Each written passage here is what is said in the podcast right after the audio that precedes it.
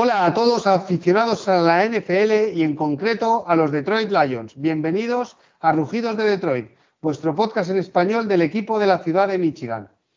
Una vez finalizada ya la Super Bowl, entramos de lleno en un periodo que a mí personalmente me gusta bastante porque siempre es ilusionante como es la off-season, donde nos encontramos con eh, renovación de jugadores queridos que en principio iban a marchar y, y se quedan eh, free agents que se firman con siempre toneladas de ilusión, luego sus resultados pueden ser diferentes y, como no, el draft. Todo esto mezclado con el salary cap y rumores de traspasos y de jugadores que se quedan o marchan de sus respectivos equipos. Para comenzar esta temporada de off-season, yo soy Baldu y, como es habitual, mi socio y mi compañero Jorge Pichu Teijeiro. Hola Jorge, ¿qué tal? Hola Maldu, pues nada, un placer como siempre estar aquí con un invitado muy especial que ya estuvo hace algo más de un mes, si no recuerdo mal, y, nada, si te parece paso, paso a presentarlo, Maldu. Venga, vamos allá. Bueno, no necesita presentación, es don Roberto Rico, RC Rico Lion, recuerden el Twitter para, para poderlo seguir y que, bueno, que esta última has estado mirando la prensa americana, viendo algún prospect ahí que parece que los Lions le puede echar el ojo, ¿no? ¿No, Roberto? Bienvenido, señor. Sí, antes de nada, muchas gracias por invitarme, chicos. Y sí, eh, ya empezando el modo draft, ¿no? a ver algunos jugadores. No soy ningún experto, o sea, que tampoco, tampoco penséis que, que yo vaya a aportar mucho más pero sí, me gusta leer y, hay algunos que me llaman la atención y me gusta, me gusta ahí colgarlo porque yo creo que pueden ser interesantes para, para cuando llegue el momento y, si Jorge por allí lo analiza, pues soy encantadísimo porque puede estar bien. Se anotará, se anotará ese defensive tackle de Pittsburgh, claro que sí. No recuerdo ahora el nombre, pero se anotará, no te preocupes. Y, y, nada, el placer es nuestro y por eso seguir la cuenta de Twitter porque Roberto siempre tiene cosas que decir muy interesantes. Y bueno, Maldo, si me das tu permiso, voy, además de leer los comentarios, ¿te parece que dé un poquito de, cancha que... Claro, que sí. bueno, a ver, eh, ya sabéis que tengo mi cuenta de Twitter, arroba pichuteijero, la de Maldo es arroba rugidos barra baja Detroit, eh, que nos podéis seguir, comentar, hablar y todo lo que necesitéis. Tenemos además un grupo de, gente de los Lions, eh, un grupo muy amigable y, y con, buen, con buen rollo. Y además yo me he hecho Instagram hace poco, lo hago más para el, podcast de cine, eh, el mío, desde Abutaca y Pichu. Pero bueno, ahí si queréis también comentarme cosas de los Lions, o sea, si, si queréis seguirme y cualquier comentario que me queráis hacer, ya sea para el podcast o ya sea para, para el tema de cine o lo que sea, pues ahí estoy en Jorge Te dijeron que me buscáis por Pichu Te dijeron también y ahí estoy. TikTok olvidaros porque TikTok eh, me ha tirado la cuenta abajo porque al parecer no se puede hacer publicidad, aunque no estoy comercializando nada. Yo lo leí, pone comerciar, mm, lo entendí, que si ganas dinero, pues vale, tienes que pagar la tasa correspondiente a TikTok, pero no te lo dejan publicitar, aunque sea un podcast gratuito, y me tiraron la cuenta abajo y yo directamente, pues no quiero saber nada de TikTok. Eh, muy anecdótico esto que pasó con TikTok, sí. Y, que no te responden los muy, los muy cenizos, pero bueno, eso es aparte, mal. Pues nada, ahí, ahí lo dejo. Pichu Teijeiro en Instagram. Eso es, cuenta totalmente recomendable. Em, pues seguramente, no sé, la inteligencia artificial te puede contestar, ¿no? o nos acabará contestando. No, no, eh, son los que han respondido, la inteligencia artificial. Y cuando me quise poner, te, te mandan por unos derroteros que tienes que seguir unos pasos y yo ya dije, se acabó, borrarme mi cuenta y listo, no quiero saber nada. Muy bien, muy bien. Bueno, vamos con los comentarios del último programa, como es habitual. Sí, vamos con los comentarios rápidamente. Bueno, Mara Rufat nos ha dejado unos emoticonos muy amables, con ese puño con el bíceps ahí bien mostrado fuerte, con los aplausos y balones de fútbol americano. Muchas gracias, Mara Rufat. Dani León, muy buenas señores. pues para la poca actividad que hay en el equipo, os ha quedado un señor programa. Como noticia triste, en este caso hubo el fallecimiento de Jesse Lemonier, es de los Lions, aunque jugó muy poquito. Se nos olvidó, se nos pasó a mí y a Maldu, así que gracias por el recordatorio, que descanse en paz. Murió con 26 años, Maldu, qué, desgracia. Sí, sí. Pues no, no, no lo sé. Sí, y, la, y la verdad es que la prensa tampoco le ha dado mucho recorrido, ¿eh? por eso también se nos olvidó. Hmm, se nota que fue un jugador de baja. Ya, pero bueno, a veces la familia puede hacer algún comunicado o algo, pero ponía que, que, las causas de su fallecimiento no, no eran, como no eran públicas o se desconocían. Bueno, hay que entender a lo mejor que la familia lo quiere mantener en secreto o que sea, pues ya está. Que descanse en paz, lamentamos su fallecimiento, por supuesto, y, es lo que hay, así es la vida. Y bueno, respecto a lo que os comenté del MVP en el programa anterior, mi guerra es que eh, con que se dé sí o sí a un Cubi, creo que la única excepción en los últimos años fue Peterson con los Vikings. Estoy en vuestra línea de hacer un premio por posición. No soy muy objetivo, porque por alguna extraña razón mis jugadores favoritos suelen ser defensivos. Tengo la camiseta de Slay con Detroit, me encantaba Luke Weekly, Nick Bosa, etc. Pero Mahomes para mí también es el mejor jugador de la liga, además ha hecho una gran recta final. Este domingo la Super Bowl y luego con ganas de off-season y draft. Os escucho para los siguientes análisis. Un saludo y gol años. Pues muchas gracias Dani como siempre y bueno, eh, hacen la alineación, ¿vale? Hacen el mejor equipo de la NFC y AFC, ahí se puede decir que, pues, que ellos le llaman Pro Bowlers no, All Pro, le llaman All Pro. Entonces, pues bueno, pues esa es la alineación. Después el MVP, pues siempre el mejor most valuable play es como el balón de oro en el fútbol y todo eso, pues bueno, yo creo que tiene sentido y el MVP, pues como el fútbol se lo suelen llevar los goleadores, pues el fútbol americano se lo suele llevar el cubi y es así. Así es como funciona este negocio. Además que son los que más camisetas venden normalmente. No sé si queréis comentar algo de esto. Hoy, es fácil, pero creo que se ha acertado de decir que, que Mahomes es el MVP de la liga, ¿no? Sí. Después de ver la Super Bowl. O sea, era más difícil decirlo hace dos semanas, pero creo que no hay, discusión, ¿no? Sí, yo creo que se lo ha merecido, ¿no? Por la temporada tal y como lo ha llevado, de menos a más, y al final, pues terminando con ese título que, que yo creo que él fue el que más tiró del carro el, el domingo pasado. O sea que estoy con vosotros que totalmente merecido. Sin duda, el combo Andy Reid, Mahomes son el MVP de la liga. y tiene pinta de que esta dinastía que, aún, le queda un poquito de cuerda para el rato. Qué grande el señor Andy Reid. Y qué grande, por supuesto, Patrick Mahomes, claro que sí. Enhorabuena a Kansas City Chiefs. Bueno, voy con el siguiente, Maldo. Eh, Charlie Motet. Se os echaba de menos y gracias por el programa de pelis de Detroit. Este fin de me lo escucho. Respecto al draft de Lions, empiezo a pensar que hay capital suficiente para subir en caso de que empiece a salir quarterbacks en las primeras posiciones. Hay muchas rondas muy arriba y hay ya una plantilla bastante hecha. Creo que si les gusta un raser tendrían que ir a por él. Yo iría por Carter si se puede, quiero decir. Pero quedar, eh, puede quedar muy a tiro, sobre todo si la bajada de Chicago es por debajo del 6.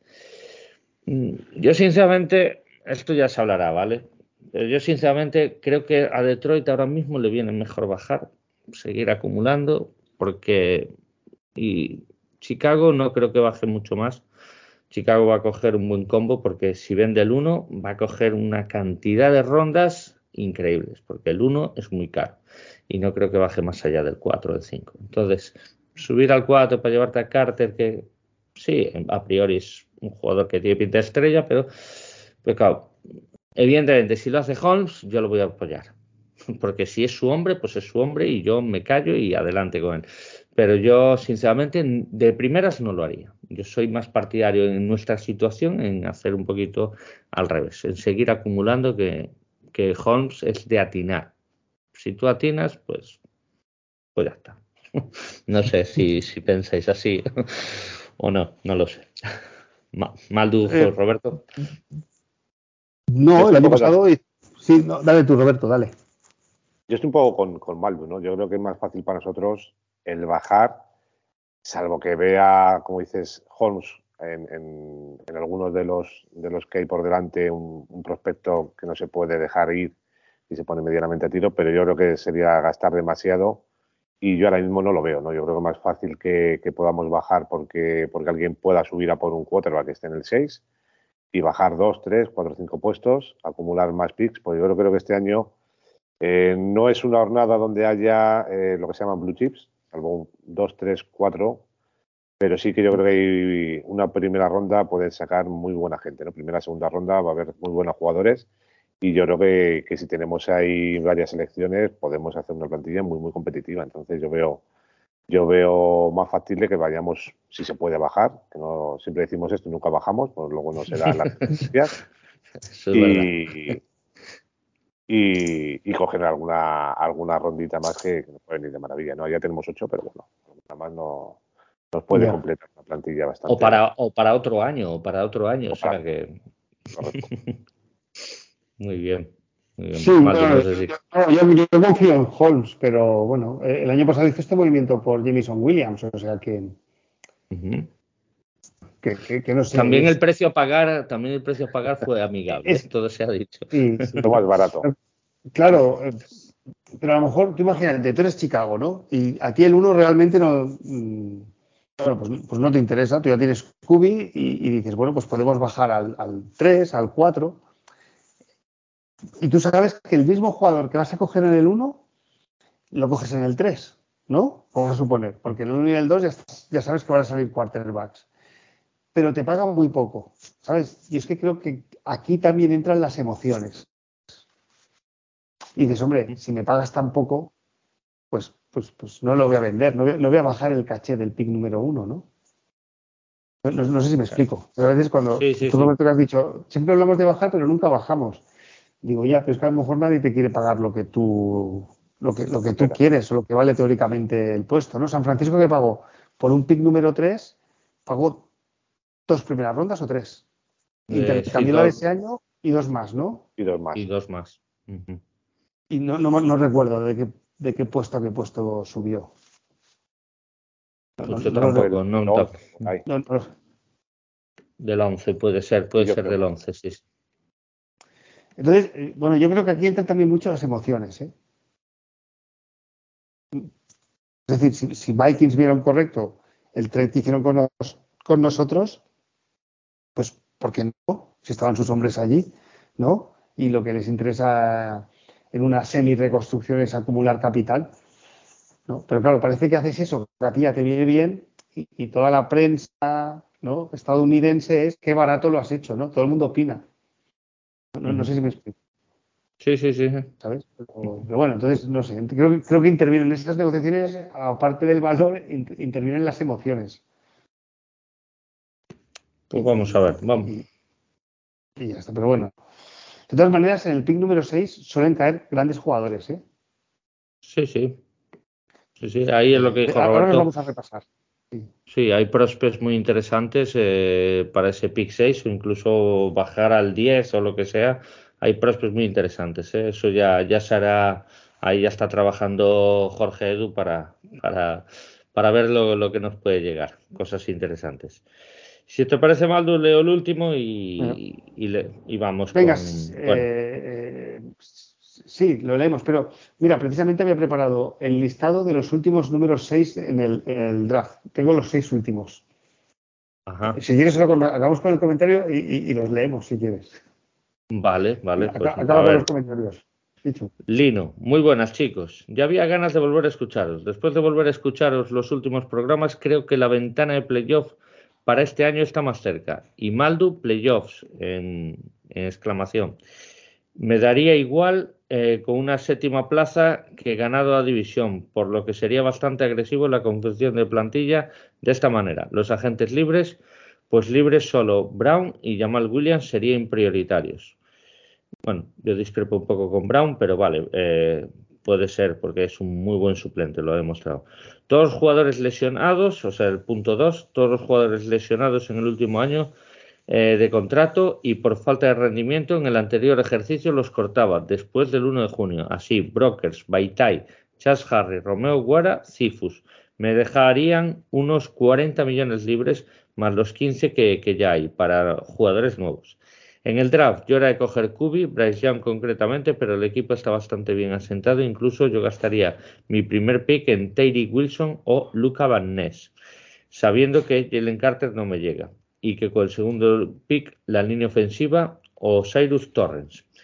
Eh, no sé, son ideas que cada uno tiene de cómo eh, hacer mejor el equipo. Eh, ¿Qué tal os parecen los nuevos entrenadores?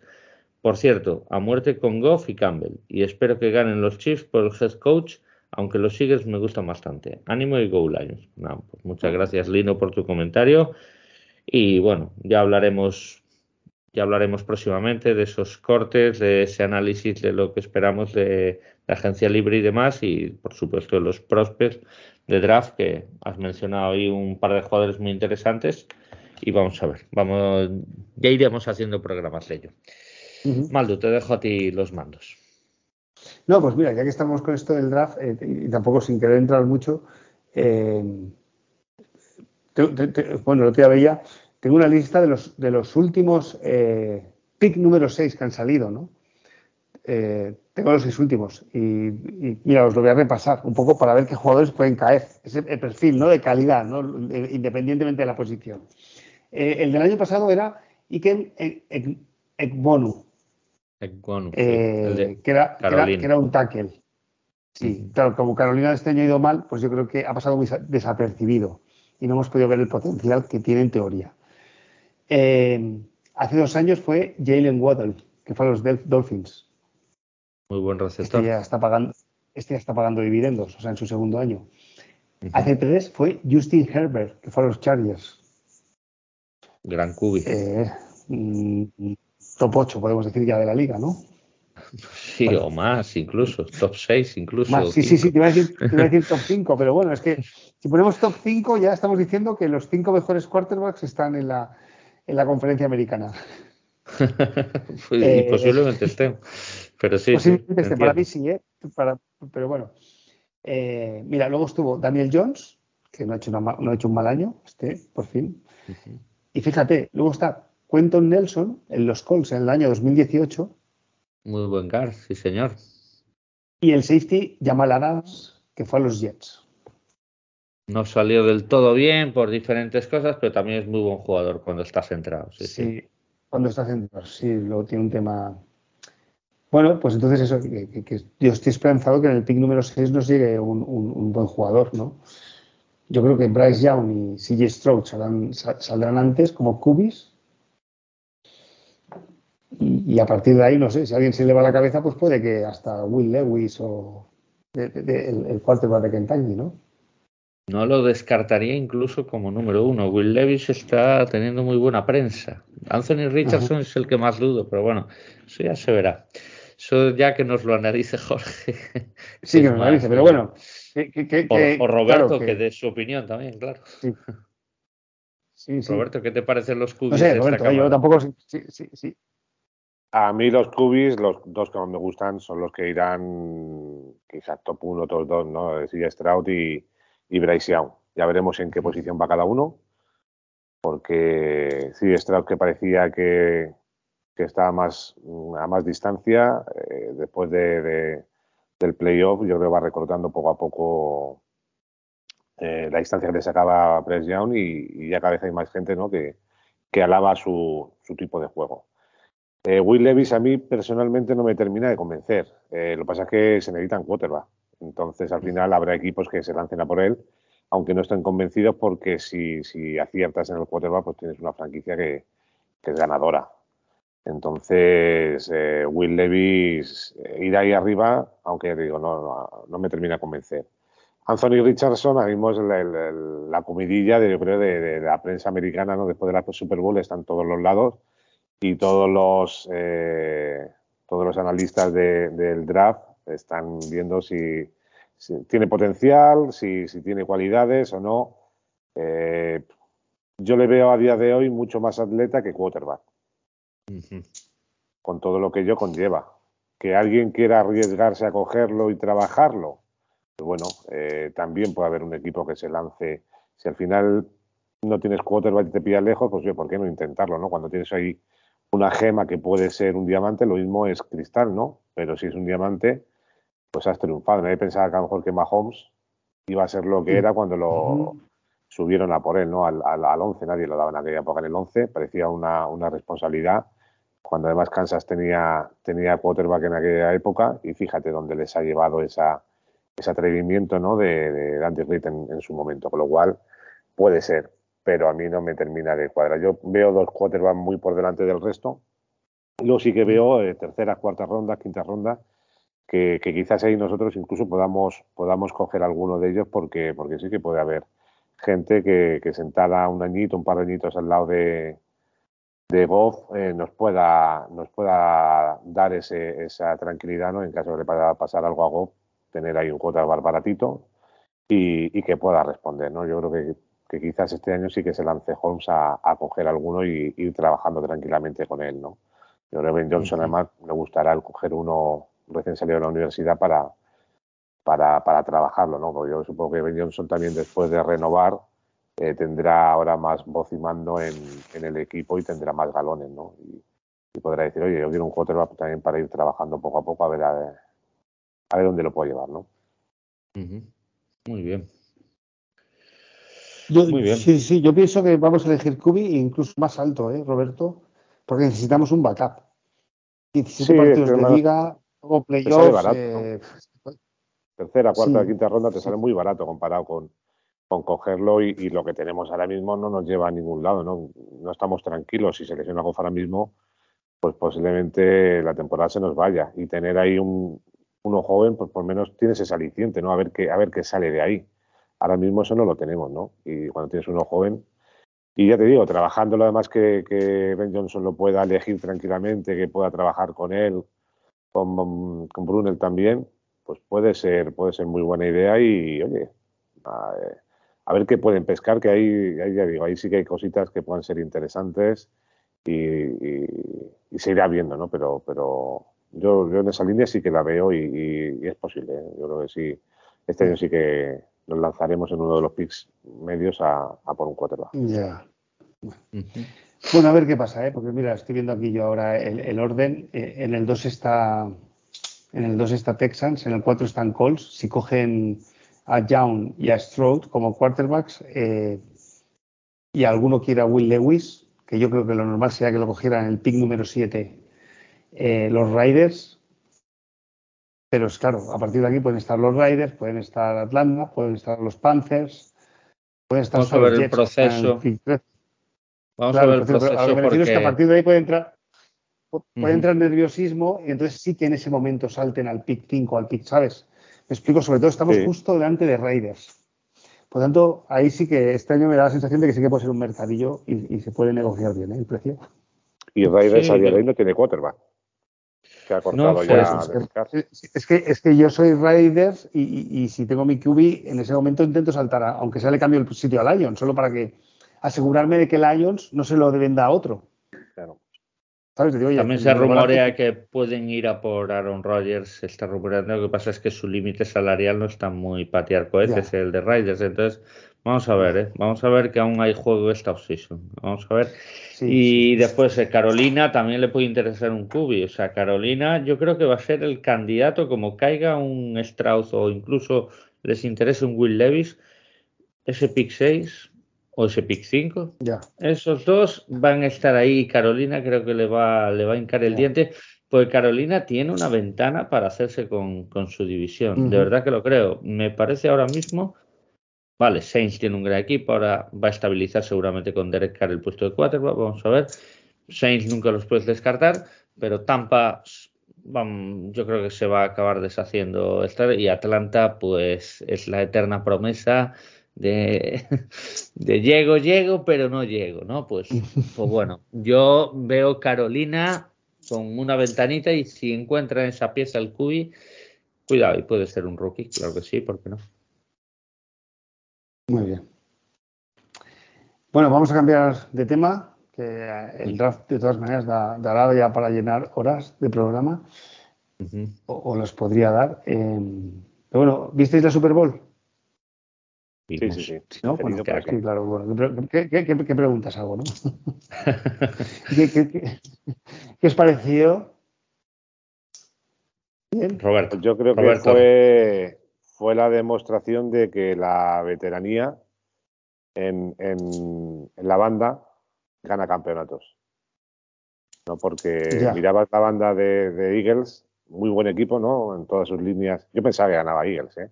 Y ganaba bien eh, mirabas los jugadores y, es un plantillón el que tiene. Pero mirabas la banda y eran tres jovencitos, entre comillas, ¿no?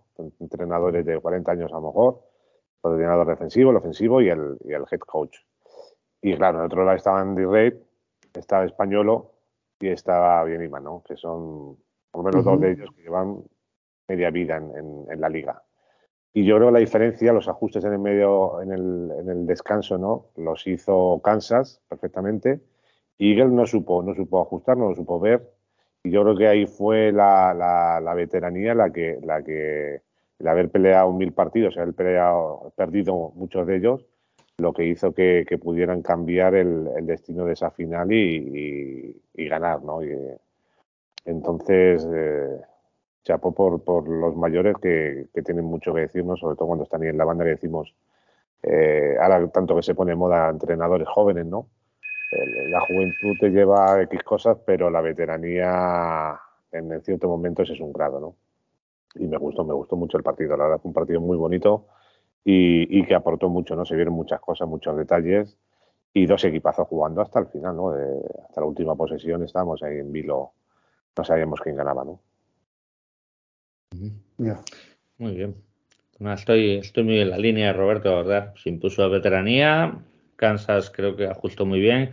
Sobre todo español, porque creo que la defensa de Kansas no, no estaba pudiendo parar las ofensivas. Las trincheras estaban dominando. Sobre todo la línea ofensiva, ya habíamos hablado en la primera jornada de ella con Alberto Herrero y la línea ofensiva de, de Filadelfia es brutal.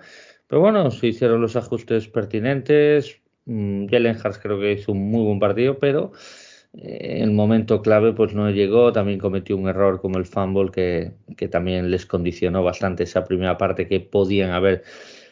Cuando era su momento de partido no terminaron de, machacar a Kansas y, claro, a Kansas como le dejes un resquicio, pues te coge, te coge, te cogió aire y después pues la segunda parte ya mm, no hubo forma de que la defensa de Filadelfia apareciera y, bueno, pues el ataque de Filadelfia pues estuvo más inconstante y Kansas creo que ganó merecidamente. Merecidamente y me alegro mucho por Andy Reid, por Patrick Mahomes. Yo creía también, igual que Roberto, que, iba a ganar Filadelfia, pero bueno, mm, ya vemos aquí el diablo, ¿no? La, mítica frase del diablo es más, más por viejo que por diablo, ¿no? pues ya está, pues, pues ahí, pues ahí está. Eh, estos Kansas City Chiefs son los nuevos diablos de, la NFL y, para derrotarlos tienes que hacer un partido muy completo y muy muy bueno. Y nunca darles la posibilidad de renacer porque cualquier resquicio mm, y no te va. Lo aprovechan. y el año que viene los vamos a ver las caras con ellos precisamente. Sí. Eh, yo de todas maneras en la segunda parte tenía la sensación de que Kansas iba a acabar ganando ¿eh? Una, pregunta, ¿quién, gana el sorteo de la moneda? ¿Lo gana Kansas? En la al principio, eh, pues no, recuerdo, ¿eh? No recuerdo, la verdad. No recuerdo. Creo que gana. tengo la sensación de que lo gana. Sí, gana Eagles y deciden ellos comenzar. Bueno, es que, a mí personalmente me gusta, me gusta empezar eh, con el balón en las segundas partes. Claro y, lo, empezó, lo empezó Kansas y, se puso a tres y yo creo que a partir de ahí es como que hizo la goma un poco Eagles, pero, pero la sensación es que, no sé, la, la serenidad del temple, seguramente lo que tú dices, Roberto, de, de, la experiencia en la banda, ¿no? Hizo que, poco a poco el partido se fuera decantando. Y, y Mahomes, claro, ¿no? Que, un poco peliculero también con el tobillo, ¿eh? Porque cuando tuvo que correr, corrió. Yo creo que aún así tocado está, ¿eh? Yo tengo tenido corrido con esguinces y sé que es doloroso, ¿eh? Y hay veces que cuando eh, pones el pie entero en una zona te, te, da como un nervio ahí, te, te pega un pequeño latigazo y, y, y, esa pata coja vas un par de veces de me cago en la leche porque es, puede ser muy doloroso y seguramente él tenga un esguince bastante grave, eh, alto y tal, y, y, con los tacos, el césped no estaba muy bien. Yeah. Yo creo que sí que, o sea, cuento, yo creo que no hizo, sinceramente. No, es, hay trabajo de fisio en el descanso, le, le venderían bien, le meterían algo para quitarle un poco el dolor y a jugar. Y luego está la, la, la resistencia, ¿eh? ¿no? Que, que no sí, da sí. por perdido y decir, mira, si me lesiono, me lesiono, pero, pero el equipo me sí, necesita. Ya. Sí, anestesiado eh, iba, iba seguro. ¿eh? Lo que pasa, claro, no te pueden dormir del todo la zona, pues entonces pierdes la sensibilidad y a ti te interesa tener un poquito de sensibilidad en el, para correr. Pero bueno, sea como sea, claro. está claro que ahí le dieron, le dieron, le dieron cositas, le dieron vitamina. Uh -huh. eh, viendo el Super Bowl y pensando en Clave Lions, eh, dos cosas. Uno es que los ataques se ganaron la partida a las defensas, los dos equipos, ¿vale? y es un poco la tendencia que tenemos en la NFL ¿no? en los últimos años. Que cada vez tenemos una tendencia más, por así decirlo, al, al, baloncesto, ¿no? a resultados abultados, a que se deciden los partidos al final, o se rompen o, o se deciden al final, ¿no? pero, pero que no sé, la Super Bowl parece que quedó, quedó constancia de esto. ¿no? Pero en cambio, las finales de conferencia y todo eso fueron también. Sí o sea, Kansas pasa por la defensa principalmente. Eh, porque, porque incomoda mucho a Joe Barro y a Bengals. Y después eh, Filadelfia es que no, no, les dio posibilidad ni a San Francisco ni, ni a Giants. Su defensa, y ya poquito a poco ir metiendo puntos uh -huh. en el mercado y tal. Entonces, sea como sea, eh, yo entiendo lo que quieres decir, pero a mí no me gusta ser eh, estar en una balanza o en el otro, ¿vale? Tiene que estar el equilibrio necesitas ataque, pero por supuesto, si a defensa, y creo que se ha demostrado, si a defensa no ganas tampoco. No, no, no, pero bueno, en esta Super Bowl las defensas. Sí, sí, fue, y me digo clave Lions porque creo que el, el, ataque nosotros lo tenemos montado. ¿vale? Sí. Entonces, eso, bueno, en la Super Bowl pues me hace ser optimista, ¿no? Eh, si Jamison Williams está al 100%, a Monra, Goff, la línea de Andre Swift, bueno, me hace, me hace, me hace ser optimista, ¿no? Eh, para, para esta temporada Primero... que viene, ¿eh? pensando, en, pensando en, a corto plazo, ¿eh? Demasiado ya, ya. optimismo, ¿eh? Demasiado optimismo. Primero ganemos la división, vayamos a playoff. Bueno, bueno, y ya no, sí, ahí división, a competir. Pero, ¿no? Incluso, bueno, los, los, running backs, pues eh, Jamal Williams eh, creo que ha manifestado de alguna manera que le gustaría volver. No sé qué pasará al final, ¿no? Pero pero bueno. Y, y luego también, eh, esto no, es, no lo veo como positivo, lo veo como negativo, es eh, también las soluciones que te dan los quarterbacks móviles. ¿No? Nosotros no tenemos un quarterback móvil, eh, que, al final Goff sí que se movió un poco y tuvo un poco de piernas, ¿no? Este final de temporada, ¿no? Pero a mí personalmente sí que me gustan que sean un poquito más móviles que Goff. No estoy criticando a Goff, ¿eh? O sea, y también me alegro de que no salga este tipo de noticias. Si, si, os fijáis en las noticias de, de, Detroit, no, no se habla de Kubi, no se rumorea nada de que vamos a coger un Kubi en rondas altas. O sea, que, que también esto le da estabilidad a Jared Goff para este verano. Espero prepararse y asentar ya la posición y acabar con la rumorología y que sea nuestro Kubi por muchos años, ¿no? Pero pero bueno, ¿no? Se vieron algunos momentos, ¿no? Lo, lo, importante que puede ser, ¿no? Y la versatilidad que te da los, los, un quarterback móvil que te puede salir corriendo, ¿no? Uh -huh. Sí, ver, lo que pasa es que, que... Sí. No, Roberto, Roberto, dale. Mismo también en la Super Bowl, ya también cada vez se van parando mejor, ¿no? A Jalen Hurts en el descanso eh, le reajustan la defensa y están muy pendientes los linebackers de él y no le dejaron prácticamente correr.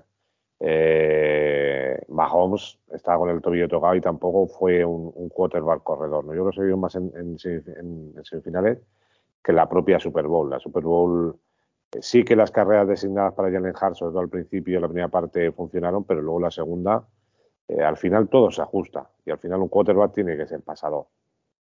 Y Brady sí, sí, de acuerdo, ¿no? y, a, y ha sido... a mí me gusta Mahomes. O sea, Mahomes no es que corra mucho, pero tuvo que correr no sé si hizo tres o cuatro carreras, pero bueno, sobre todo tuvo una que podemos decir que fue clave, ¿no? Entonces, bueno, a mí, a mí no me gustan ¿eh? los quarterbacks corredores, ¿sabes? Pero que si en un momento dado, ¿sabes? Tienes que hacerlo, pues que tengas esa capacidad.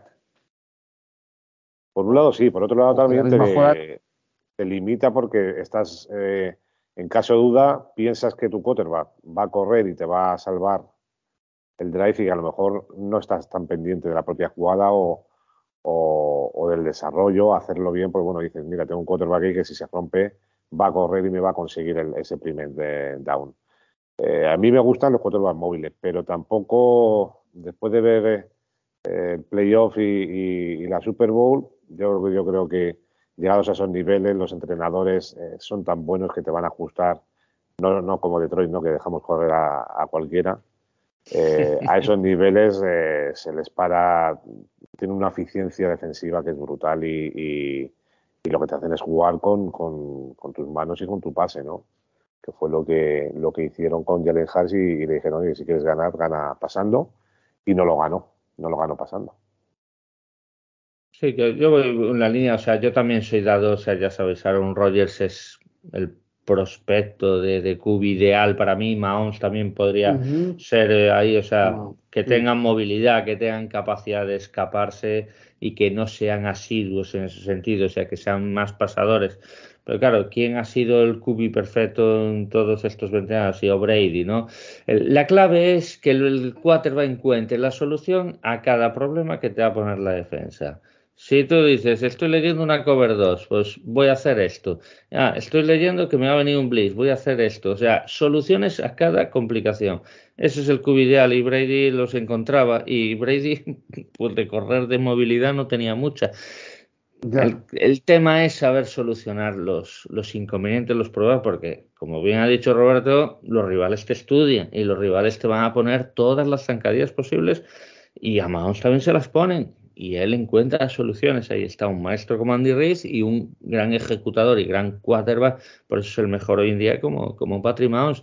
Y claro que sí, el prospe ideal, hombre, a mí dámelo ya, dame a Mahomes y, que se vaya Jared Goff, claro que sí, pero no es posible. Es lo que hay. Le ha tocado a Kansas y, ya está. Nosotros a encontrar nuestro camino, no queda otra.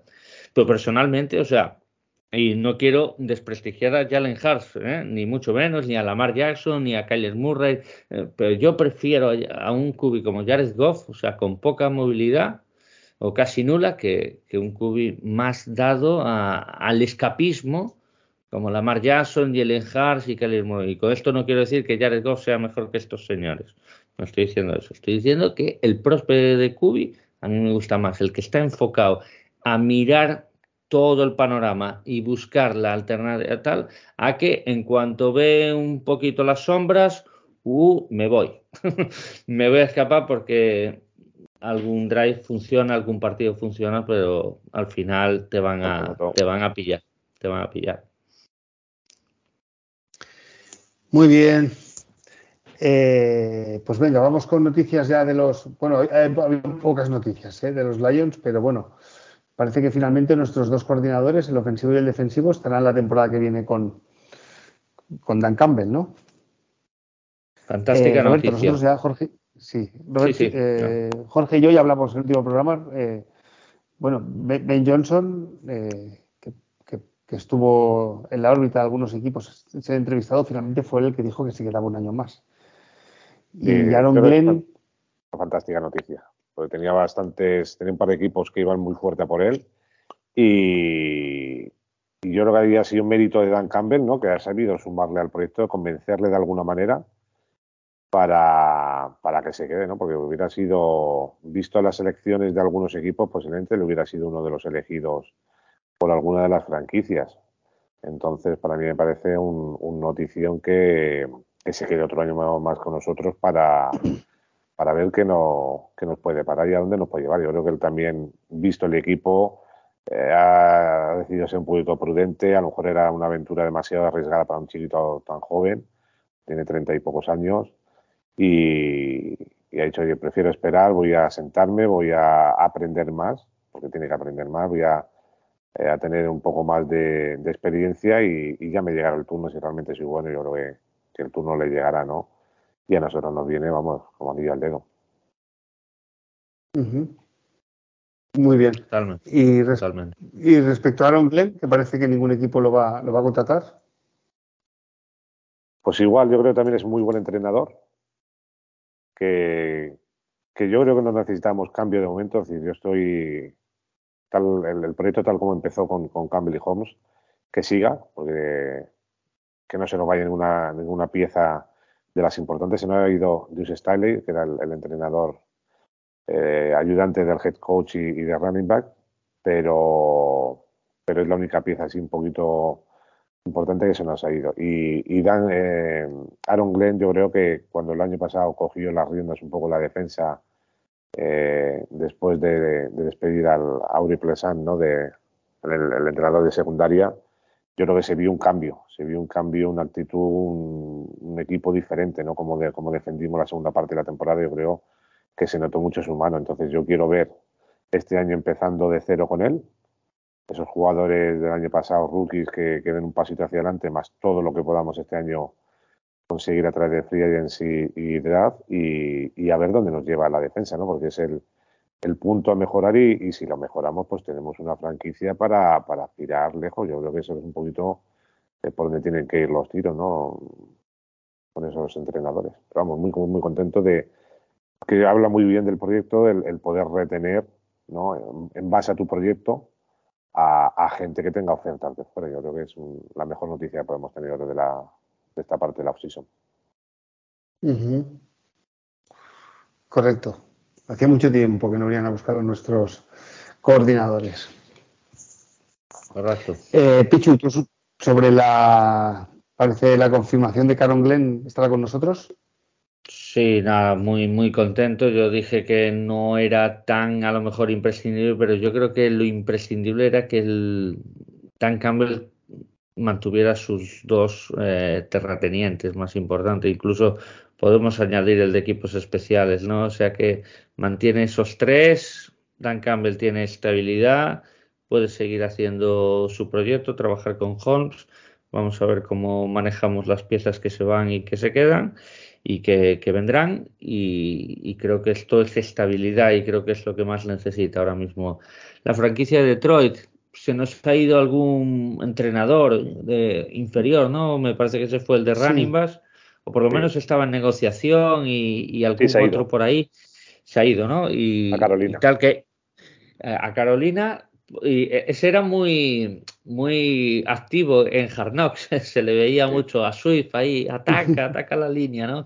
Pues bueno, un tío muy, muy aguerrido en, las formas y tal, eh, lo vamos a echar en falta seguro, eh, pero bueno, sea como sea, pues otro vendrá, pero los pilares principales, aparte de Dan Campbell, son los tres, los tres baluartes ahí, coordinador ofensivo parecía la parte más importante, pero Aaron Glenn creo que él también ha ido, ha ido mejorando cosas y, la mejora de la defensa no es solo porque Hutchinson ha hecho esto, porque no, no, también es tema de staff y ahí hay que darle el mérito a Aaron Glenn y a Dan Campbell, por supuesto.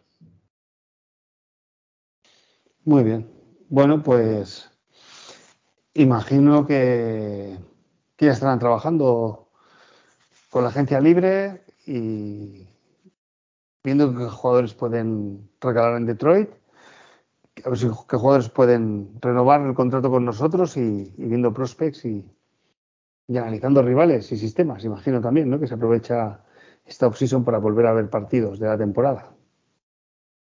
Correcto. Eh, muy bien. Eh, bueno, ¿qué más noticias eh, tenemos? tengo aquí un listado de jugadores que, que, podrían renovar y que no sabemos nada de ellos. Eh, no sé, pero sí un poco que, me quede a mí el, el, sabor, ¿no? O sea, de, que yo tengo a, a, Jamal Williams, ¿no? Que es agente libre y que no sabemos si va, si va a renovar o no va a renovar. ¿Os gustaría que se quedara? Eh, Roberto ah, bueno, yo, yo ya dije que sí, evidentemente no a cualquier precio. Pero bueno, vamos a ver, Roberto, eh, todos estos agentes libres se menciona mucho. yo destaco dos, eh, Jamal Williams y a mí Kominsky, me encantaría que se quedara también por su, su, labor y su empeño y tal. Y es más, no me importaría que firmara un multianual porque también creo que no va a ser un jugador excesivamente caro. Entonces, pues dinos, dinos tu apreciación de esta agencia libre donde, claro, Jamal Williams es nuestra parte ahora mismo a corto plazo la más, la más relevante porque lo podemos perder. Entonces, ¿qué, qué sensación tienes, Roberto? Antes de nada, decir que de, entrenador de running backs hemos fichado al, anterior entrenador de, running backs de, Indiana. Con lo cual yo creo que es muy buen fichaje.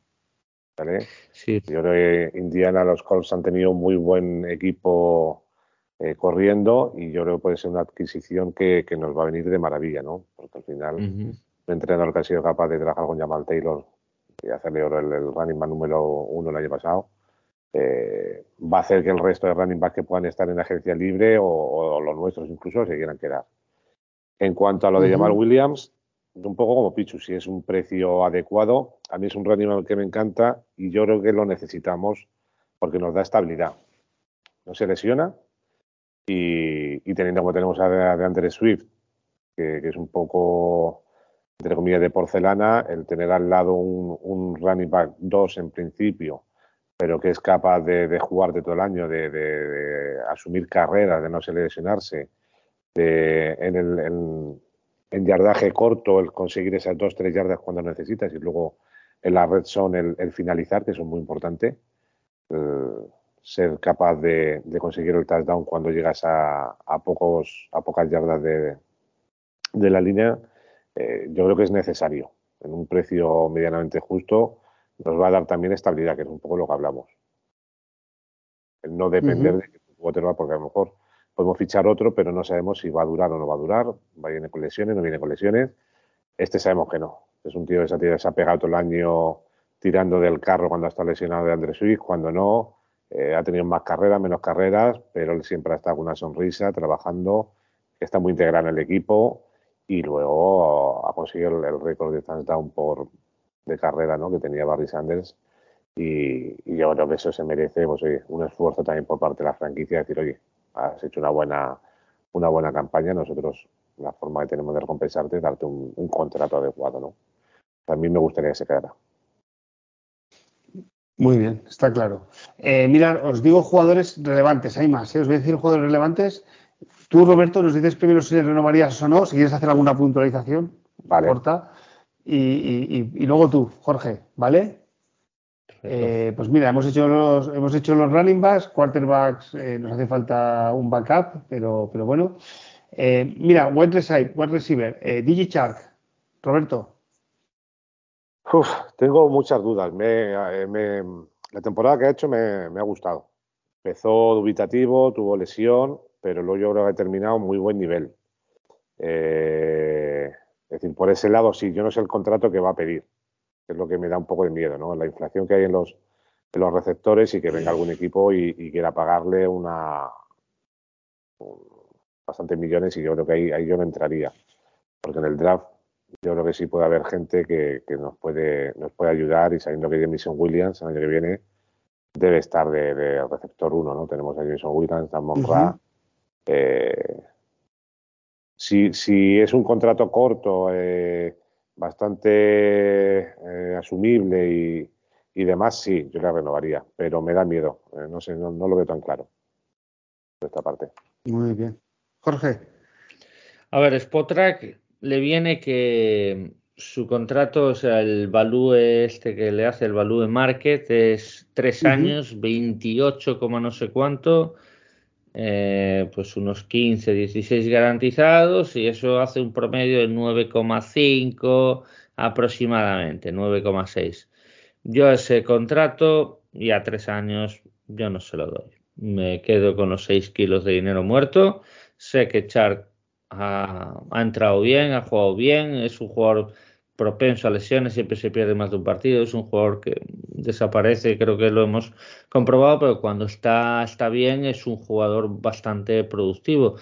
Pero a mí su irregularidad para pagar 10 kilos al año, pues me tira para atrás, sinceramente. Aquí hago juicio de valor y yo soy partidario del no. Bueno, muy bien.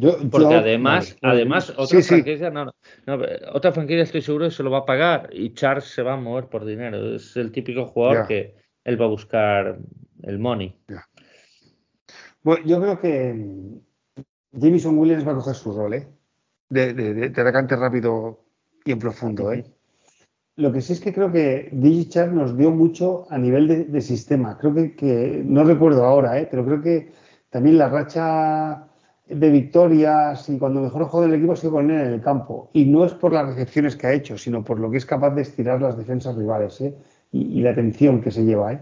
Permite a los demás jugar. Entonces, bueno, este, este rol, si no es DJ Chark, a lo mejor también, en el caso de que se quiera, se puede encontrar en otro jugador, ¿no? Yo creo que sí, yo creo que sí. Estado, no hay muchos receptores, ¿vale? En este mercado, pero ahí, habría que mirar al draft en el caso que tengamos varias pérdidas. Pero a mí hay un jugador que, viendo su value market este y tal, a mí el trabajo que hace Char, aunque sea en vez de llegar a ese 7, 7 y medio, que te lo haga un 6 y medio, eh, Pitman, el de Colts, que creo que no ha tenido, pues por ejemplo, pues va a ser mucho más barato y creo que la productividad más o menos va a ser similar y no se va a lesionar. Entonces, pues bueno, eso es mirar las posibilidades y las opciones. Después intervienen otros muchos factores, claro. Muy bien. Eh, seguimos con la ofensiva. Eh, como offensive tackles tenemos a Tyler Decker y a Pini Sewell. Y como reservas, por ejemplo, un jugador que tenemos es Dan Skipper. Eh, claro, aquí, Roberto, ¿qué opinas? Eh, es un reserva además habitual, ¿no? Sí, a ver, eh, es un personaje querido en el vestuario, pero, pero yo creo que el nivel al que nosotros queremos avanzar, yo, a mí no me, no me cuadra, ¿no? Porque luego, bueno, es un poco lo metemos por dentro y suele fallar bastante. De tackle tampoco nos termina de funcionar, solo salen jugadas a mejor ya en formaciones muy pesadas. Eh, yo creo que la labor que hace un, jugador de draft o, undrafted o no lo puede hacer de, igual manera, ¿no? Y, tenemos que tenemos que pensar ya un poquito en, mentalidad. Eh, ya no nos vale lo, lo, que tenemos hasta ahora de intentar entrar en playoff yo creo que ahora lo que tiene que, la mentalidad que tenemos que tener es, oye, eh, en playoff y, y, ir para adelante, no solo en, estar en playoff, ¿no? Y, para eso se necesita subir el nivel medio de la plantilla a un poco más de, en, X jugadores y este es un jugador que yo, por ejemplo, no me traería. Muy bien. Dicho, eh, vamos a ver, aquí hay que mirar más cosas. O sea, mmm, Dan Skipper va a ser un jugador muy barato, ¿vale? O sea, es un jugador que es perfectamente contable. Eh, en ese sentido, no te hace daño renovarlo en el sentido de que, y si no pasas el practice squad, pues te vas y otro empleo, o sea, alguien te dará o te buscará otro empleo, ¿no? Pero bueno, hay que mirar las diferentes, eh, o sea, tenemos a Matt Nelson también, tenemos a, a, Brown, que ese sí que yo creo que va a estar un pelín más cotizado y yo creo que lo vamos a perder porque alguien le va a dar dinero porque ya tiene su experiencia de titular y tal, y yo creo que Lions no debe pagarle, ¿vale? Entonces, yo si perdemos a Brown, yo a Skipper me lo quedaría para tener la seguridad. Mi ilusión es que Ovina ese sea nuestro tackle suplente la temporada que viene, que se haga con ese sitio sea, para esas eh, formaciones pesadas o de que está lesionado, Penisigo está lesionado, pues entra Ovina S. esa es la mayor ilusión. Lo que pasa, claro, Ovina S. Ya vimos en el Hard cómo se habló con él, tienes las condiciones, pero te faltan cosas. Pues bueno, se ha trabajado con él. Vamos a ver en esta siguiente off-season cómo trabajan con él y si puede hacerse con ese rol de tackle suplente. Esa es la mayor ilusión. Skipper, no me molestaría que se quedara. Prefiero que se vaya, sinceramente. Man Nelson y Evan Brown, si le dan el precio que parece que le van a dar, prefiero que se vayan ellos y se quede, pues. Y si no pasa el corte, pues no pasa el corte. Despedido y listo, que esto es así. Y skip. skip Muy para los amigos. Eh, Roberto, eh, ha dicho ya su opinión. Picho del siguiente jugador que tenía subrayado. Evan Brown. Eh, Evan Brown perdona, ¿eh? estamos hablando de reservas que dan resultado y que no son muy caros. Es, es un poco la pregunta. Sí, Evan Brown, el año pasado pensábamos que iba a tener más mercado, al final lo conseguimos fichar un año. Yo creo que este año, con todo lo que ha jugado de titular y demás de War, yo creo que va a tener más pretendientes. si se le puede renovar, yo me lo quedaba, porque nos, hace el apaño de Center, nos hace el apaño de Gar, cualquiera de los dos, dentro de cabe fiable, no cobra tampoco, no es un contrato exageradamente caro. Yo por mí me lo quedaba. No vamos a encontrar algo mejor que él a precio, a precio que cobra él. Yo por mí sí me lo, me lo renovaba. Muy bien. Yo también, pero claro, eh, hay que ver lo que pide, ¿eh? Claro, es que aquí yo fíjate, yo es que tengo Diana y hay dos franquicias que tengo Diana y una de ellas es Chicago. Y a mí me parece que Evan Brown y Lazar van a acabar en, Illinois. es intuición, me puedo equivocar perfectamente. No, no, no, puede ser. eh, mira, bueno, vamos, vamos a pasar a la defensa.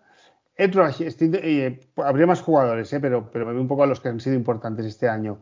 Ed Rusher, John Kominski, que antes ha salido. Para mí es un, jugador súper necesario. Yo creo que es de los. Estará marcado en rojo en el primero o segundo lugar en, la, pizarra de, Brad Holmes. Yo que nos dio mucho el año pasado. Eh, juega por dentro, juega por fuera, trabajador, se entiende muy bien con a la hora de hacer los, los stones y los, eh, y los movimientos con, con Hutchinson y, yo creo que que nos va a costar retenerla, habrá que pagarle, pero, pero es un jugador que, sí o sí tiene que quedarse con nosotros. Y él ha manifestado también su deseo de, quedarse, con lo cual yo espero que, sea de los primeros que anuncien, ¿no? Cuando se abre se abra el periodo de agencia libre, eh, esperaré que sea el primero o el segundo en quedarse. No tengo nada más que añadir a lo que ha dicho Roberto. Lo ha dicho perfectamente. Kominsky a mí me parece fundamental este señor, que creo que no se va a ir mucho de precio. Yo creo que puede estar entre los 3 millones. Intentar hacerle incluso un multianual de 2, 3 añitos.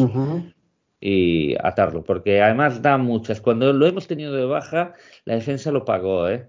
Y es un currela, un, currante ahí de línea que no para de perseverar, de insistir y creo que es alguien también querido ahí. Así que Cominsky, Cominsky, quédate. Ojalá. Muy bien. Eh, de linebackers, Alex Anzalone. Roberto. El, el dilema. dilema. dilema. Eh, la temporada pero hizo una muy buena temporada. Eh, yo esperábamos un nivel un poquito inferior y, el tío yo nos, nos, nos, demostró que puede jugar más. Eh, pero tengo la duda que yo comentaba un poco antes, ¿no? Eh, si queremos aspirar a, cuotas mayores, Anzalone yo creo que no puede ser nuestro linebacker. ¿Quién puede ser? No lo sé. Pero yo creo que Anzalone no, no, no puede ser. Cuando, cuando nos enfrentamos a equipos realmente más potentes es donde se le notan un poquito las faltas. Y, yo creo que deberíamos ir por otra línea, sinceramente. Me gustan otro tipo de linebackers más rápidos. Eh, yo, yo tiraría por otro lado. Muy bien. Bueno, pues también, también me imagino, me imagino, tu respuesta con los linebackers. En la línea de Roberto, yo soy partidario de que hay que buscar al hombre, porque es que un linebacker muy bueno se nota, ¿eh? se nota y ahí tenéis a Kansas con Nick Bolton, que fue un jugador clave, hizo muy buena Super Bowl también. Eso, yo no quiero una mega estrella. Si no se puede conseguir una mega estrella del puesto de linebacker, pues no se puede conseguir. Pero hace falta un titular fijo. Anzalone ha hecho muy buena labor, ha sido un gran líder, un gran veterano pero ya si queremos ser, entrar en la riqueza, en la realeza de la liga, mm, hace falta un poquito más, creo yo. Y hay que anticiparse al retroceso del jugador, que es normal que lo tenga, ya es un veterano. Para mí su labor ya está, ya está cumplida y, agradecerle a, a Thor Anzalone ¿no? su trabajo. Muy bien. Eh, cornerback, Will Harris. Fuera. Fuera. Sí, igual. Un poco en la línea de, que venimos diciendo. Yo creo que, necesitamos más. Es decir, con Will Harris nos da hasta donde nos da. Eh, cambió este año el slot y bueno, no termina haciéndolo mal, pero, pero necesitamos ahí a, un, otro tipo de, de cornerback que, que nos cierre esa, esa parte del campo de otra manera, ¿no? yo no me fío de Will Harris cuando, cuando le toca defender a un, a un receptor medianamente potente, porque no, no, no le da, no nos da. Muy bien, yo por mí también, fuera.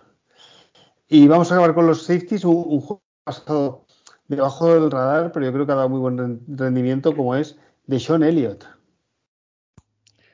De Sean Elliott es que os voy a contar antes un problema. De Sean Elliott le, le, han dado bastante más mercado, o sea, se nota que han valorado su temporada y yo mi temor es que este jugador, que creo que sería aprovechable renovarlo, el típico, es el típico uh -huh. jugador que, que va equipo por equipo a temporada a temporada, ¿no? Pero claro, se va a mover por el mejor postor. Y claro, yo a mí no me parece que sea un jugador a pagarle ciertos precios. O sea, yo no le daría 3 millones de dólares, por poner un ejemplo, ¿vale? Una cifra. Yo quiero que se quede, prefiero que se quede, porque me parece que ya sea de titular te cumple el expediente y de suplente no es mal suplente. Ahora bien, ¿a qué precio? ¿A qué? Pues no a cualquier precio. Eh, tenemos claro, Tracy Walker no sabemos cómo va a recuperarse, entonces este comienzo de temporada que puede haber dudas, Elliot te podría cumplir ese expediente muy bien hasta que Tracy Walker coge el ritmo. Y después Kirby Jose, que es la mayor de las ilusiones, el joven jugador, su evolución, etcétera, etcétera. Entonces, vamos a ver, vamos a ver qué pasa. Yo tengo mis dudas, mi interrogante. Mi respuesta es que se quede, pero no a cualquier precio. Muy bien, muy bien. Roberto, no sé tú nos has contestado sobre, sí, de Sean Elliott. Yo en la, línea de Pichu. Es un jugador que sí me ha gustado, que ha hecho una muy buena temporada. Venía con dudas porque se lesionó, él, él viene de Baltimore y, se lesionó y no sabíamos cómo iba a venir. Y yo creo que la temporada ha sido más que correcta, eh, ayuda mucho, un jugador veterano y yo creo que nos puede aportar cosas. Lo que tampoco nos podemos volver locos es darle un contrato eh, y pagarle demasiado. Entonces, si es un contrato medianamente justo, yo creo que los 3 millones va a haber que eh, porque, porque sí, porque ese precio menos no, no va.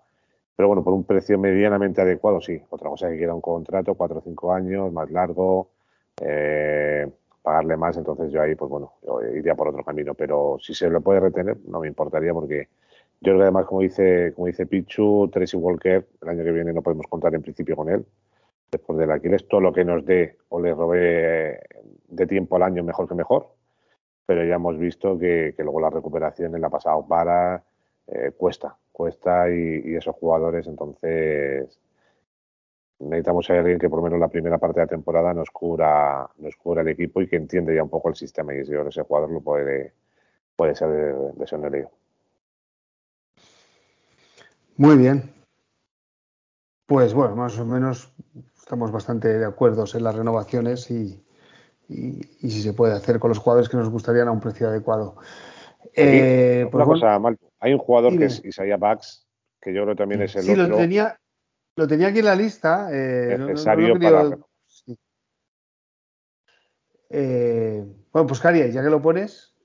Sí, sí, eh, es, es, justo con Kominsky, son los dos que en, en defensa deben estar el, el, los dos primeros para renovar sí o sí. Me pasa lo que con Kominsky, ¿no? Eh, nos ha dado mucho un jugador trabajador que fue de menos a más y terminó eh, la última parte de la temporada haciendo todos los partidos tres o cuatro jugadas eh, espectaculares.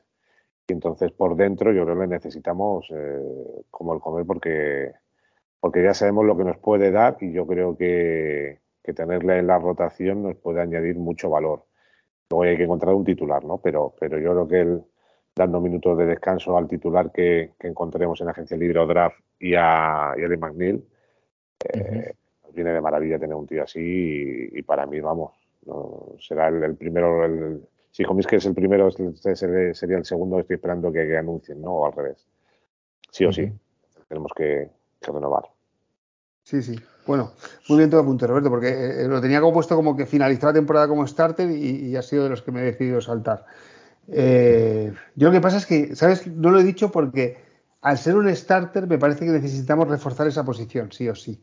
Entonces, renovarlo para sentarlo en el banquillo no lo acabo de ver. Y por eso pienso que marchará, ¿eh? No, pero hay que darle hay que darle. La temporada es larga, eh, la gente por dentro tiene que descansar porque son gente muy pesada. Y que tener un tío así que, además es un tío que hace vestuario, que, es un líder dentro del vestuario, eh, cuando tienes un jugador así, y yo creo que Dan Campbell eso lo sabe y no lo va a dejar escapar, es, mi opinión. ¿eh? yo, estoy en la línea de Roberto, la verdad. Aparte que creo que no es un jugador excesivamente caro tampoco. Entonces, creo que hay que mantenerlo porque necesitas profundidad ahí y no puedes cargar a Ali Manil todos los partidos 70%, 60 y pico de snaps. Él va a tener que necesita partidos de 40% de snaps o, incluso menos. O sea que tú cuanto más dosifiques la línea, mejor, siempre. Perfecto. Bueno, eh, y, por cerrar con la última noticia, eh, ya hablando de la Super Bowl del año que viene, en las apuestas estamos el equipo número 11. Eh, bueno, yo no, recuerdo ninguna temporada que estuviéramos tan arriba. Pues que si hubo alguna hace más de 10 años, fijo. Sí, sí, sí. Sí, más o menos 10 años, ¿no? Con Su y, y Megatron creo que llegaron en el 2008, 2009, ¿no? Más o menos. Sí, sí, sí. Y allí por el año en la defensa de Caswell, sí, señor, que heredó de Schwartz. Creo que ese pudo ser el año, sí, sí. Bueno, a ver, pero sí que es cierto que se respira cierto, se respira optimismo ¿eh? en, la ciudad y en los medios de comunicación de Detroit. No es como otros años. Bueno, pues hasta aquí las noticias. Eh, no sé si queréis comentar algo, Roberto, Jorge. Pues mira, yo quería hacerle una última pregunta a Roberto para ir terminando el programa. Es que, Roberto, ¿qué te ilusiona? Tanto, si quieres, puedes eh, unir, ya sea agencia libre, draft, de todos estos prospects que suenan o los agentes libres que suenan. ¿Qué dos, tres, cuatro nombres tú te quedas a decir? necesitamos esto, me gustaría este, necesitamos esto, me gustaría este otro, dentro de lo, que hayas podido ver, Roberto. ¿Qué, qué, quieres para Detroit? A ver, eh, yo por un lado, yo creo que el, ataque tenemos un muy buen ataque, pero, pero tenemos que darle todavía una vuelta más de, de ¿vale? Si queremos competir con esos grandes equipos, tenemos que tener eh, algo más. Eh, receptores, hay uno en el draft que me, que me, gusta mucho, que nos daría algo que no tenemos, eh, que es Josh Downs, que es un receptor de North Carolina, chiquitito, pero, pero muy habilidoso y muy rápido. Y, y, nos puede ser, un, puede ser un complemento perfecto para Jamison Williams, ¿no? porque eh, son intercambiables, uno puede jugar por dentro, por fuera, pero luego es fuerte, va bien en recepciones. Es un jugador que, que me encantaría ver porque nos da algo diferente. ¿vale? Y, necesitamos apuntalar un poquito más ahí el, ataque. Algún corredor, lo que pasa es que hay corredores este año, hay corredores muy buenos en segunda, tercera, cuarta ronda. Eh, hay uno de, Texas eh, AM, que es David Achain, eh, bastante rápido y yo creo que a lo mejor en tercera, cuarta ronda lo podemos coger y nos puede, también nos puede dar un punto más en, en el ataque. hay que reforzar línea, sí o sí. Eh, no podemos depender de Baitai, que cada vez que se, le, se lesiona se nos cae un poco la línea. Yo no sé si habrá que cortarle y coger otro en la agencia libre. Ya. No he mirado bien lo que hay, pero, pero necesitamos a alguien que nos, que nos consolide. No podemos depender. Luego se lesionarán o no, ¿no? Pero, pero cuando dependes de un, de un, jugador que parece que es frágil, que me pasa lo mismo con, con Swiss, ¿no? Por eso, por eso la idea de coger algún running back en, en el draft. Y luego en defensa hay que seguir potenciando algún pasador más, algún pass rusher. Hay muy buenos este año. Yo creo en, en, primera, en primera ronda, en uno de los dos picks, nos traeremos uno. ¿vale? Me gusta mucho Luke Van Ness, que es un de Iowa, a lo mejor en el, en el 18. Eh, en el 6 también hay gente buena que se nos, se nos puede, ¿vale? Podemos coger. Y luego cornerback, que es la otra, la, la gran parte que tenemos que, reforzar que, que, tanto vio agencia libre como, como en draft. Vale, yo creo que hay David Waterspoon, el, de Illinois, el, cornerback, yo creo que nos puede venir muy bien, que ya hablado Jorge Dudel incluso. Es un cornerback eh, fuerte, aguerrido, con carácter, ¿no? Como le gustan a, Dan Campbell. y, que, y que puede, puede cuadrar muy bien en la defensa. Y luego, pues eso, traer alguno en, agencia libre, sí o sí. Es decir, necesitamos más, más cornerbacks porque, porque no podemos depender como el año pasado que, que damos un poco un cuadro, ¿no? aparte de lo que tenemos. Entonces yo creo que los, los tiros del draft yo iría por ahí como, como esas posiciones. Cornerback fundamental, algún par también, algún defensive tackle también. Eh, Kalilla Kensi, que era el que, el que hablabas, el de Pittsburgh. Ahí está. Eh, me encanta. Ese tío, un tío no muy grande, 280. ¿Te gusta más que Brice, el de Clemson? ¿Te gusta más? El problema de Brice es eh, la salud que tiene. ¿vale? Es un jugador que se ha lesionado dos años, entonces, eh, visto lo visto, cada vez huyo más de jugadores que, que, puedan venir tocados, ¿no? porque al final pasa una liga donde es súper eh, agresiva, eh, súper competitiva, con jugadores más fuertes. Lo normal es que un, un jugador ya en, en, college se lesiona, cuando pase al profesional, la tendencia va a ser, eh, por, regla general, no, no, no siempre, ¿no? pero entonces yo prefiero, prefiero un jugador que venga sin, sin tantas lesiones. ¿no? Pues nos ha pasado con, con el tackle que tenemos ahora, venía un poco lesionado cuando le cogimos y, otro año perdido con la espalda. y yo prefiero, prefiero no jugármela en este tipo de, jugadores.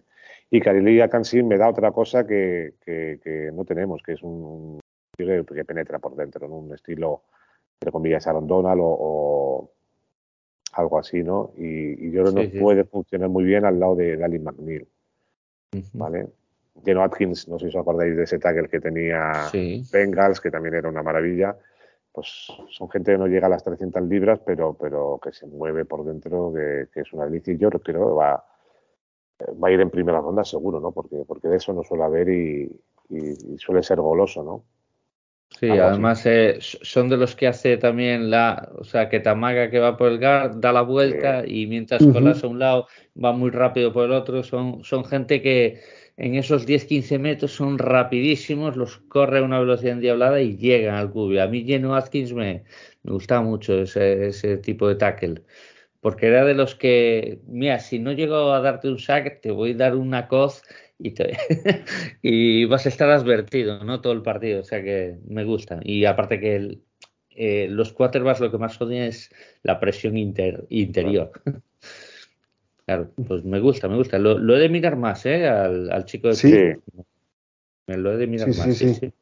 Si metemos un poquito de presión con lo que tenemos por fuera, yo creo que podemos tener una línea defensiva aceptable y, además joven, ¿no? Que, no, un añito, un par de añitos nos puede dar muchas alegrías.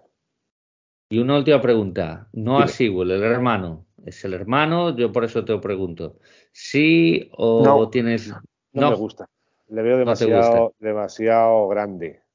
Un poco lento, ¿no? Un linebacker para, para, ir hacia adelante, pero para eso ya tenemos a Derry Pans. Es un, ese estilo ¿no? de, de, linebacker que, que, hacia adelante va muy bien, pero, pero luego en cobertura lateral ya pierde, pierde, pierde cualidades. No, yo creo que Lions lo que necesita es un otro tipo de linebacker un poquito más rápido. Prefiero gente más, más bajita, más eh, liviana pero más, más rápida, que te pueda enganchar a un, a un, a un tight end y, no lo suelte, que, que, puede incluso correr con un running back y, no lo suelte. Ese estilo de... Ayer vi, hablaba de Nick Bolton y estaba al lado de Mahomes en el vestuario y le sacaba a Mahomes, no una cabeza, pero media cabeza le sacaba a Mahomes. O sea, chiquitito, ¿no? Nick Bolton, pero fíjate la, la pedace final que, que se marcó, ¿no? Entonces al final dices, muchas veces tener a alguien así que sea rápido, side to, side, eh, eso te da, te da mucho valor a una defensa, ¿no? Y, es lo que necesitamos, ese tipo de jugador. Sí, no, no, eh, Sewell es más un especialista, un buen placador para jugar de carrera, para quitarse al placador de, encima y tal, o sea, un especialista, un, un, linebacker del antiguo usanza, que se solía decir, ¿no? Que, que, bueno, es el tío es alto, ¿eh? parece que no, pero es alto el, el Sí, es grande, son 250 libras o por ahí. no, pero es un 6'3, que eso es 1,90 y poco, o sea que el tío... Sí, es una, es una mole, sí, sí.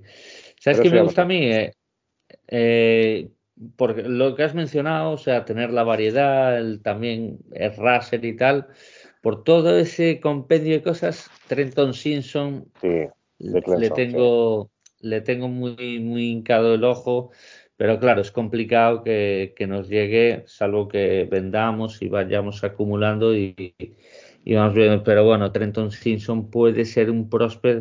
Lo que pasa es, es de estos prósperos que puede salir muy bien o a lo mejor muy mal, ¿no?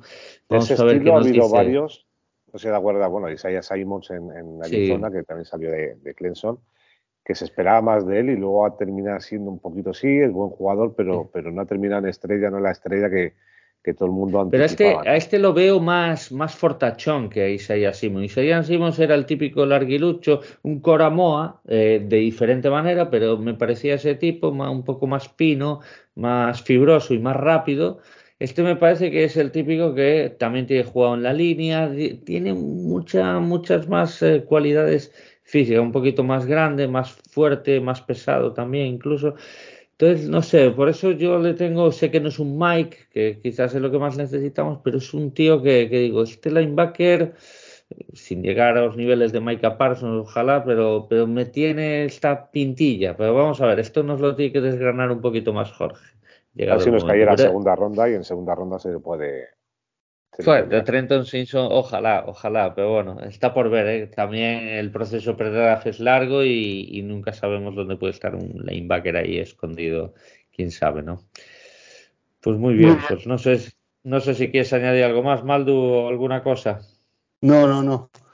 Ya está, creo que hemos repasado un poco la actualidad de los Detroit Lions y seguramente a partir de ahora pues las noticias ya se irán sucediendo y y, tendremos más noticias que, ha estado todo un poco parado pues hasta la espera de el evento deportivo más visto del año. ¿Qué, os pareció Rihanna?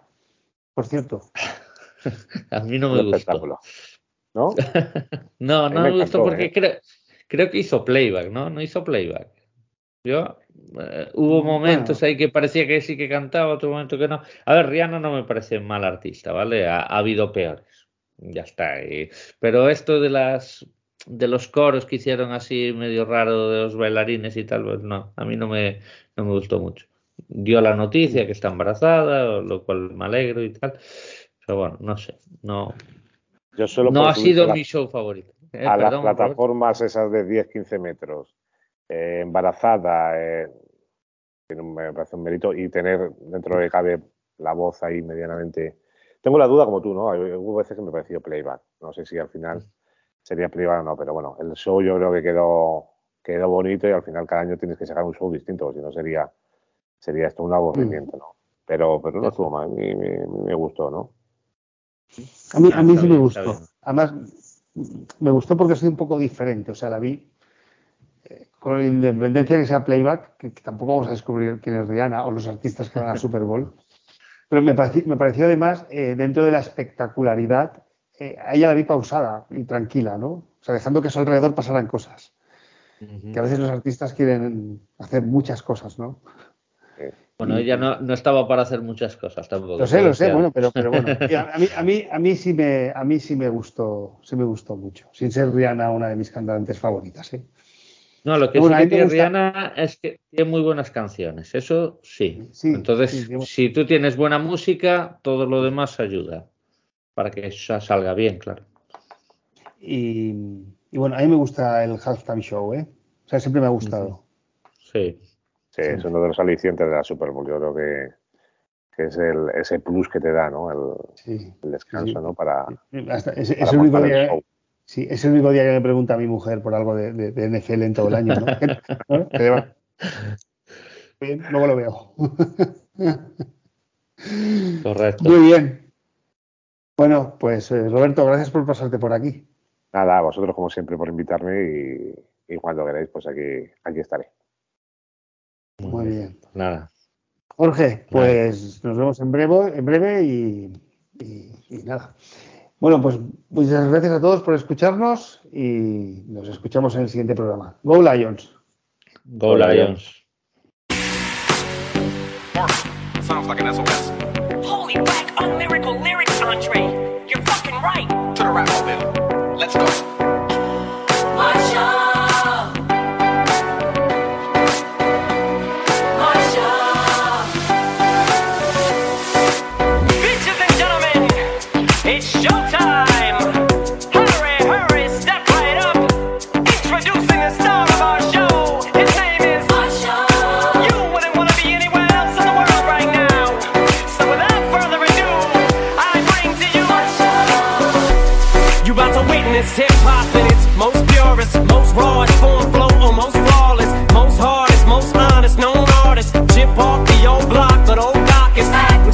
Batman brought his own Robin. Oh God, Saddam's got his own plotting. With his own private plane, his own pilot. Set the blow college, dome room doors off the hinges. Oranges, beach pants, plums, oranges.